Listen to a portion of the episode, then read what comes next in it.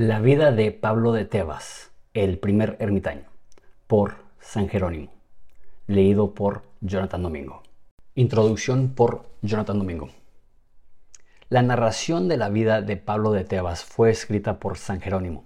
San Jerónimo había leído la vida de Antonio Abad por Anastasio y se inspiró para él mismo tener una vida de asceticismo. Pasó tres años como monje en el desierto y daba por hecho que la mejor vida era la, vida de un ascético, la vida de un padre del desierto. Sin embargo, Jerónimo era conocido por ser una persona ambiciosa y un tanto orgullosa. Y es posible que él escribió la biografía de Pablo de Tebas para competir con la biografía de Atanasio.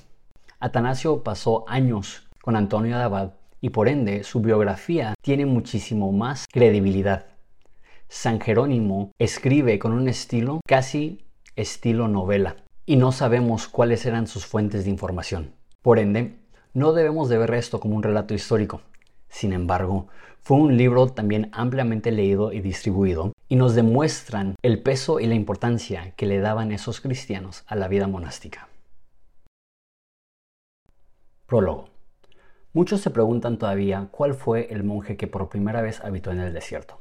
Algunos, empezando desde muy atrás, ven a Elías y a Juan el Bautista como los pioneros. Sin embargo, Elías fue más que monje y Juan comenzó a profetizar antes de nacer. Otros, que creen sostener la opinión común, afirman que en el origen de esa forma de vida está Antonio, lo cual, en parte, es verdad porque aunque no fue el primero, sin embargo, gracias a él todos se sintieron atraídos por este tipo de vida.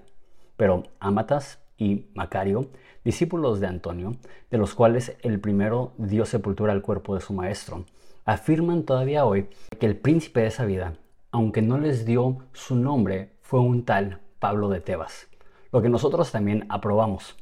Algunos, llevados por su imaginación, le atribuyen esto o aquello, diciendo que vieron a un hombre en una cueva subterránea, con una cabellera larga hasta los pies, y otras cosas fantásticas que serían pérdida de tiempo detallar.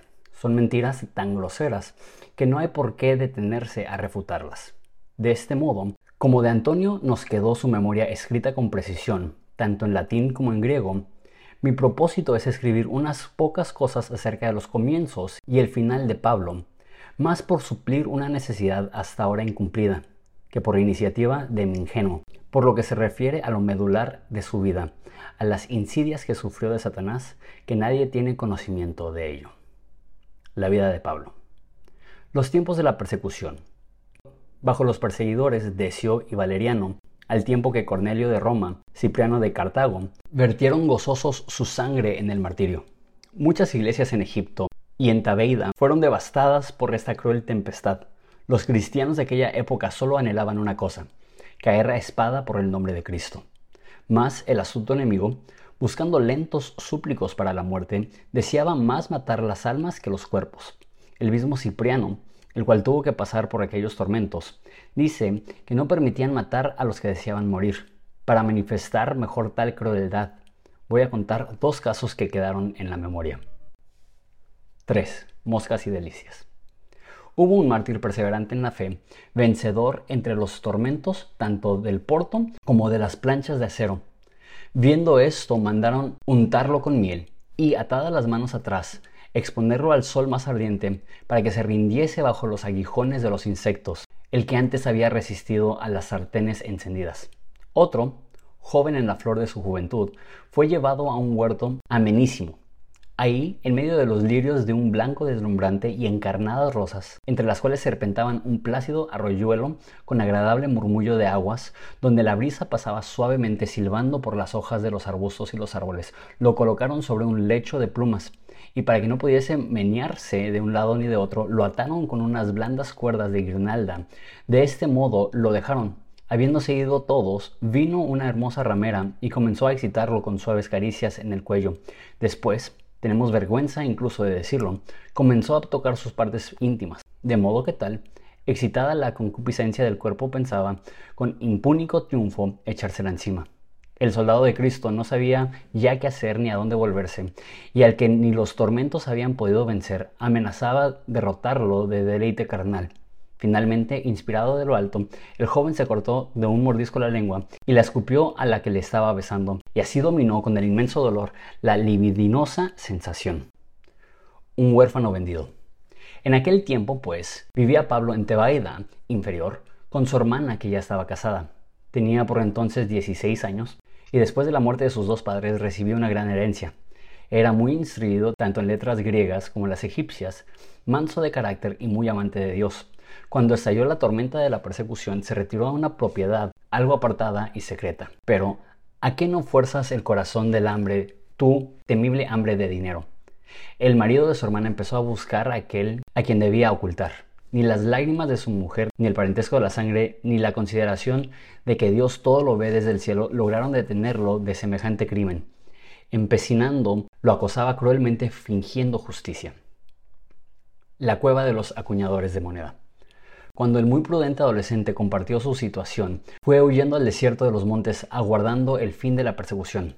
Pero, transformando las necesidades en deseo, se adentró cada vez más en el interior, haciendo algunas paradas. Así llegó a un monte rocoso, en cuya base había una gran cueva cerrada con una piedra.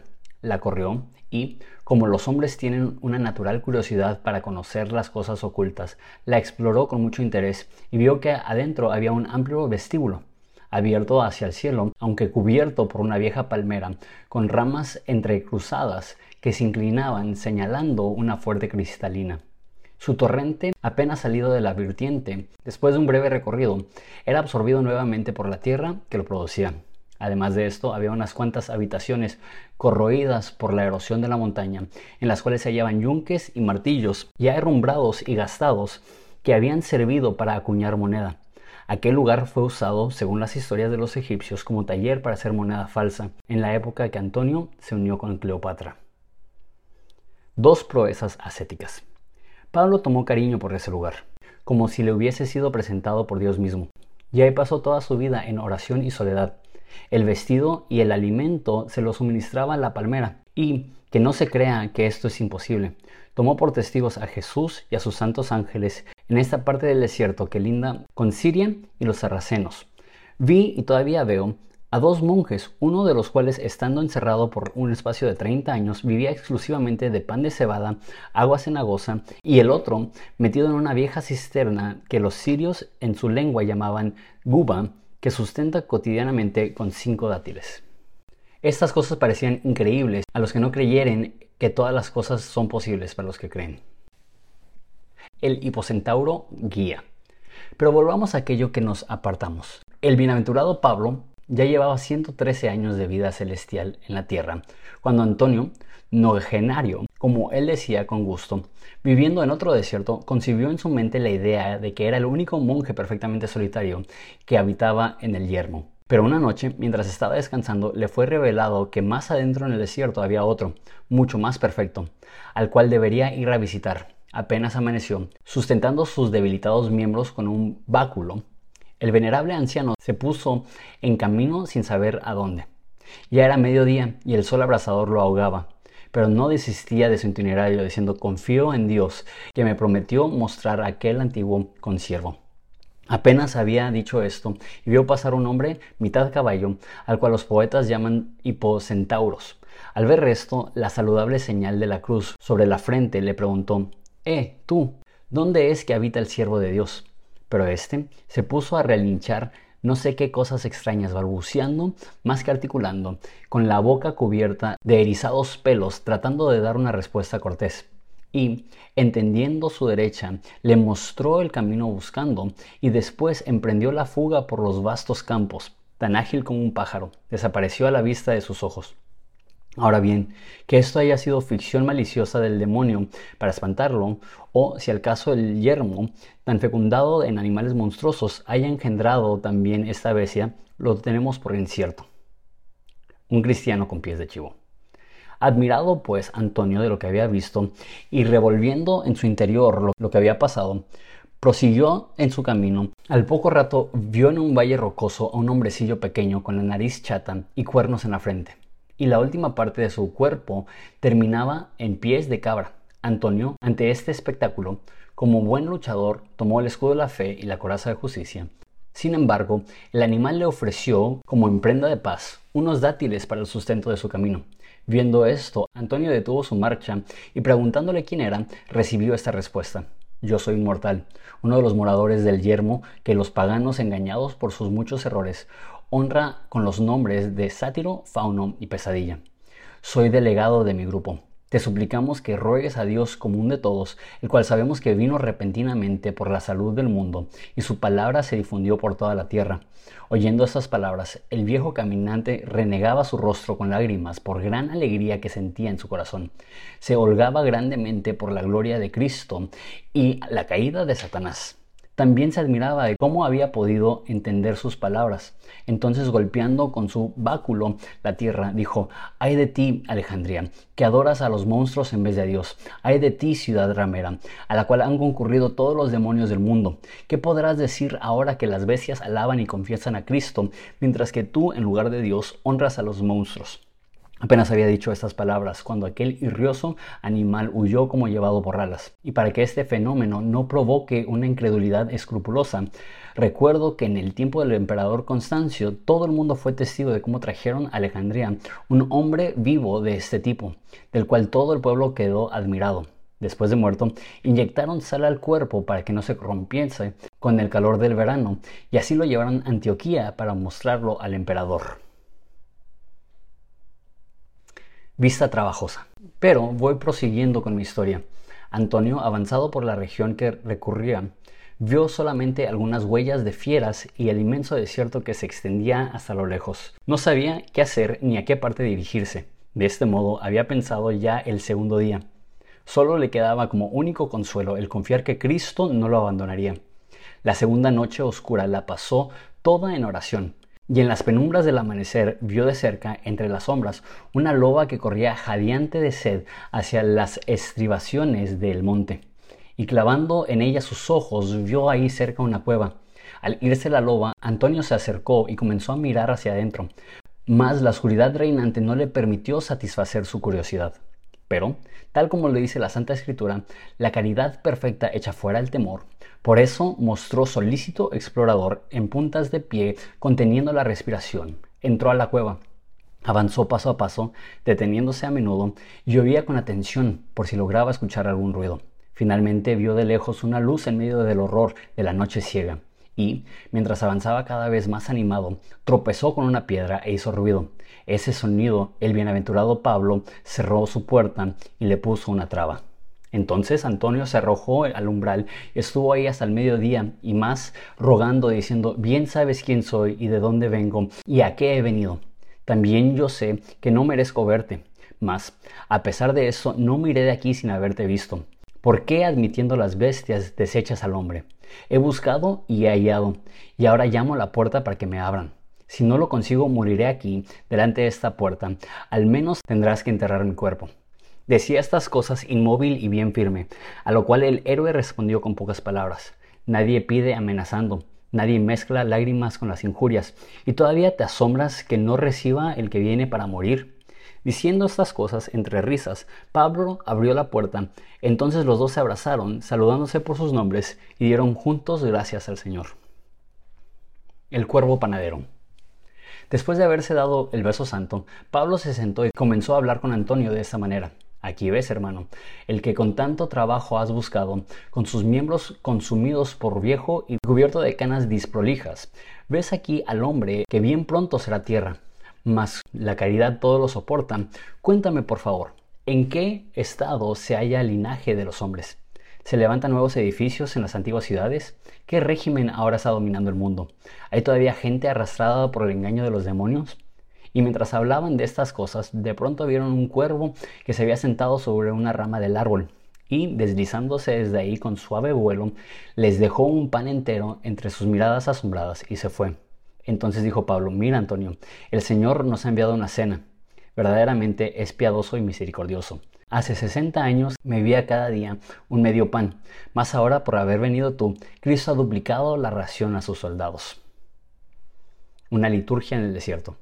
Habiendo pues celebrado la acción de gracias, se sentaron a la orilla de la fuente cristalina y empezaron una piadosa disputa sobre quién había de partir el pan, lo cual duró casi todo el día hasta la tarde. Pablo sostenía que esto era un deber de hospitalidad y Antonio consideraba que era un derecho de la ancianidad. Al fin concertaron que cada uno haciese el pan por su parte y de esta manera tirasen, llevándose cada uno lo que quedaba en su mano. Luego, agachándose de frente sobre la fuente, cada uno bebió un poco de agua y ofreciendo a Dios un sacrificio de alabanza, velaron toda la noche. Cuando el día ya retornaba sobre la tierra, Pablo habló a Antonio de esa manera. Hace mucho tiempo, hermano, sabía que vivías en estas regiones. Y Dios me había prometido que serías mi consiervo. Y como ya se acerca el tiempo de mi dormición y siempre desearé irme para estar con Cristo, mi carrera ha concluido y espero recibir la corona de justicia. Por eso el Señor te ha enviado para que cubras mi cuerpo con tierra, o para decir mejor, para que restituyas la tierra a tierra. El manto de Atanasio. Oyendo eso, Antonio le rogaba con lágrimas y gemidos que no le desamparase, sino que lo llevase como compañero de ese viaje. Mas Pablo le respondió, no debes, hermano, pensar solo en tu provecho, sino en el provecho ajeno. Es cierto, te convendría dejar la carga de la carne y seguir al Cordero. Pero los demás hermanos aún necesitan ser instruidos por tu ejemplo. Por eso te ruego, si no te resulta muy molesto, que me traigas aquella capa que te dio el obispo Atanasio para envolver mi cuerpo.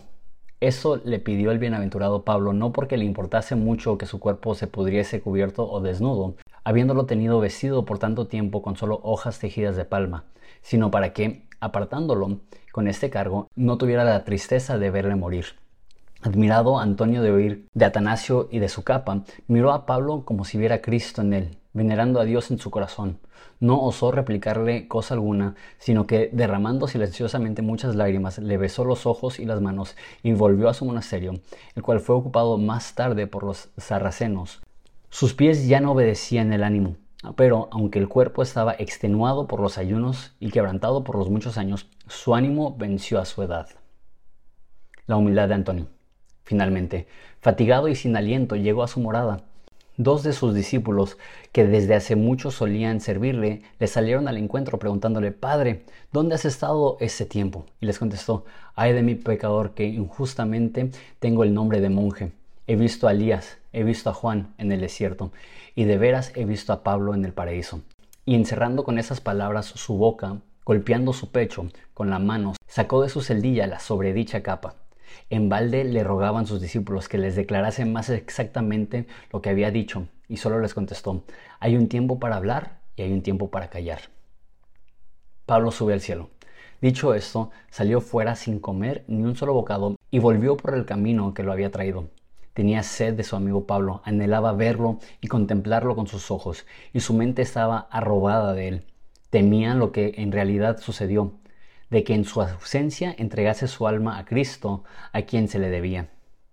Cuando ya amaneció otro día, todavía le faltaban tres horas y vio subir a Pablo entre la multitud de los ángeles y entre los coros de los profetas y apóstoles, resplandeciendo con una blancura de nieve y cayendo luego sobre su rostro, echaba arena sobre su cabeza y decía llorando amargamente, ¿por qué Pablo me abandonas? ¿Por qué te vas sin despedirte? Tarde te conocí y te vas tan pronto la muerte lo encontró de rodillas. El bienaventurado Antonio contó más tarde que el resto del camino lo había andado tan ligero, que parecía volar como un pájaro y no sin razón. Al entrar en la cueva, vio al santo hincado de rodillas, la frente alzada y las manos extendidas al cielo exánime. Como un primer momento le pareció que aún vivía y rezaba. Se puso también a orar. Más después, al no percibir ningún suspiro, como solía cuando rezaba, le besó con lágrimas y entendió que aún muerto del cuerpo del santo con el gesto y su postura, oraba a Dios, para quien todas las cosas viven. Dos leones celtureros. Antonio envolvió el cuerpo y lo sacó fuera de la cueva y cantó himnos y salmos, según la costumbre cristiana, pero luego se entristeció al ver que no tenía asadón para cavar la tierra. Muchos pensamientos le pasaban por la mente y dando mil vueltas decía para sus adentros, si vuelvo al monasterio, hay cuatro días de camino, y si me quedo aquí, tampoco aprovecho nada. Muera entonces, oh Cristo, junto a tu luchador, como es justo, dando mi último suspiro. Estaba pensando en estas cosas cuando de pronto aparecieron dos leones que surgieron a toda carrera desde lo más oculto del desierto, con sus melenas al viento. El primer instante quedó horrorizado, Mas enseguida, levantándose su corazón a Dios, perdió todo el miedo, como si viera palomas. Los leones vinieron derecho a donde yacía el cuerpo del bienaventurado anciano, y ahí se frenaron. Acariciándolo con sus colas, se echaron a sus pies, rugiendo con intensos gemidos, de tal suerte que comprendía que lloraban de la manera que podían. Y luego, ahí cerca, comenzaron a cavar la tierra con sus garras y sacando arena en cantidad abrieron un hoyo capaz de alojar a un hombre. Al terminar, como pidiendo su galardón por el trabajo, moviendo las orejas con la cabeza gacha, se fueron hacia Antonio y le lamían sus manos y los pies, por lo cual él entendió que le pedían su bendición. Sin demora, alabando a Jesucristo, por ver que aún los animales mudos le reconocían por Dios, dijo esas palabras, Señor, sin cuyo consentimiento no cae ni una hoja del árbol ni un pichón a tierra, da a esos animales lo que veas que les conviene y haciéndoles una señal con la mano les mandó que se fuesen. Habiéndose ido los leones, cargó sobre sus hombros seniles el peso del cuerpo del santo, y poniéndolo en la tumba echó tierra encima, y levantó un montículo como se acostumbraba. Al otro día, el piadoso heredero, para no perder nada de los bienes del que había muerto sin testamento, tomó para sí la túnica había tejido con uso de hojas de palma a manera de un cesto, y con esa prenda retornó a su monasterio y contó a sus discípulos por orden todo lo que había pasado. Y las fiestas solemnes de la Pascua y Pentecostés siempre vestía la túnica de Pablo. Epílogo. Riqueza y pobreza. Ahora, al fin de mi pequeña narración, quisiera preguntar a aquellos que no conocen ni siquiera todo el patrimonio que poseen, que revisten sus casas con mármoles preciosos y como con un hilo juntan los valores de sus estancias. ¿Qué cosa faltó jamás a este anciano desnudo? Ustedes beben en vasos hechos de piedras preciosas, y él satisfizo su naturaleza con el hueco de sus manos. Ustedes entretejen oro con sus túnicas, y él no tenía ni ropa vilísima de cualquiera de sus esclavos. Mas ahora, por el contrario, está abierto el paraíso para el pobrecillo, mientras que ustedes, cargados de oro, los tragará el infierno. Él, aunque desnudo, conservó limpia la vestidura de Cristo, ustedes vestidos de ropa de seda la perdieron. Pablo ya se cubierto solo con vilísimo polvo para la resurrección. A ustedes los oprimen las fastuosas lápidas y juntamente con sus riquezas arderán. Les suplico, tengan piedad de ustedes mismos, al menos por consideración de las riquezas que tanto aman. ¿Por qué visten a sus difuntos con brocado dorado? ¿Por qué no cesa la ambición aún entre las lágrimas del duelo? Por ventura, ¿no han de pudrirse los cuerpos de los ricos sino envueltos en seda? Oración. Te ruego pues, hermano, quien quiera que leyeres esto, acuérdate de Jerónimo pecador, el cual, si Dios le diera opción, con mucha más voluntad elegiría la túnica de Pablo con sus méritos que la púrpura de reyes con su castigo.